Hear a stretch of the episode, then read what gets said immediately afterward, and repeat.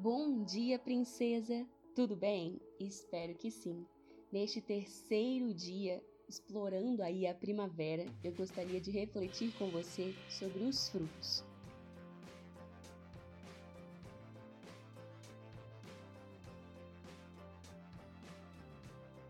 Para isso, eu te convido a ler comigo uma passagem que se encontra no livro de Efésios, capítulo 5, versículos 8 ao 10.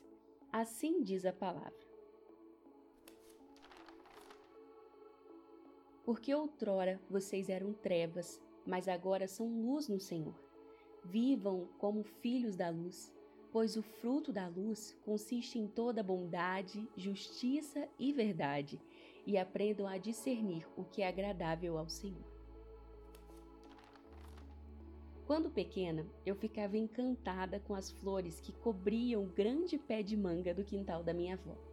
Quanto mais flores surgiam entre as folhas, mais aumentava a promessa de uma grande colheita de mangas. E quão bom era sentar debaixo do pé, devorando uma manga enquanto eu segurava outra, enquanto as panelinhas nos esperavam para mais uma rodada de deliciosos bolos de barro. Apesar de não produzirmos flores ao decorrer de nossa caminhada cristã, nós também produzimos frutos, assim como a mangueira. A Bíblia, na verdade, usa essa ilustração várias vezes, buscando explicar o que nós temos produzido através das nossas ações, palavras, comportamento e até mesmo ministério. E hoje gostaria de te convidar a refletir sobre quais frutos você e eu temos produzido Será que eles estão de acordo com o Senhor?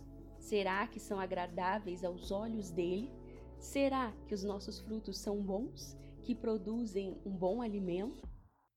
Nossa missão hoje, nesse belo dia de primavera, é refletir e analisar nossas palavras, pensamentos e atitudes à luz do fruto que o Espírito Santo produz em nós. Lá em Gálatas 5, versos 22 e 23, nós lemos o seguinte: Mas o fruto do Espírito é amor, alegria, paz, paciência, amabilidade, bondade, fidelidade, mansidão e domínio próprio.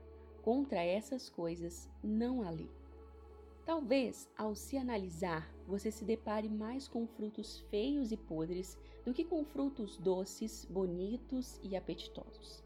Às vezes, ao invés de palavras mansas e sábias, nós derramamos frases hostis e venenosas. Em alguns dias, ao invés da bondade, da paciência e amabilidade, nós encontramos em nós mesmas nervosismo, ansiedade, medo e angústia. Em outros dias, estamos tão inconstantes em meio aos nossos compromissos, em meio aos nossos medos e inseguranças, que até mesmo nós duvidamos do amor e do cuidado do Senhor para conosco.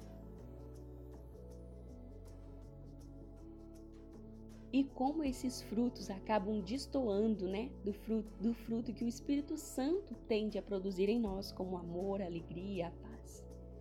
Bom, mas não é porque nossa última estação foi assim que a primavera também precise ser. A Bíblia nos exorta a nos analisarmos e, ao encontrarmos indícios negativos, ao encontrarmos pecados sorrateiros que fazem parte da nossa vida cotidiana, ela nos lembra, nos ensina que nós precisamos arrepender e confessarmos a Deus aquilo que nós cometemos de errado.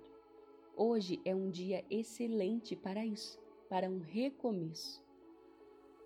Mas não apenas peça perdão se você encontrar frutos negativos. Dê uma volta de 360 graus e busque caminhar em direção contrária a tudo aquilo que estimula a sua produção de frutos ruins. O arrependimento precisa produzir em nós mudança. Sem a mudança, dificilmente nós nos arrependeremos de verdade. Se preciso for, corte alguns galhos, jogue alguns frutos fora, mas mantenha a sua árvore produzindo bons frutos, que a nossa árvore dê orgulho ao nosso Senhor. Amém? Espero que esta palavra tenha te abençoado e que ela te inspire de alguma forma a buscar mais o Senhor e a melhorar ainda mais a sua caminhada como uma garota cristã. Tenha um dia abençoado, que o Senhor te guarde te livre de todo mal, e se Ele nos permitir, Nós nos encontramos amanhã, hein? Um beijo e tchau, tchau!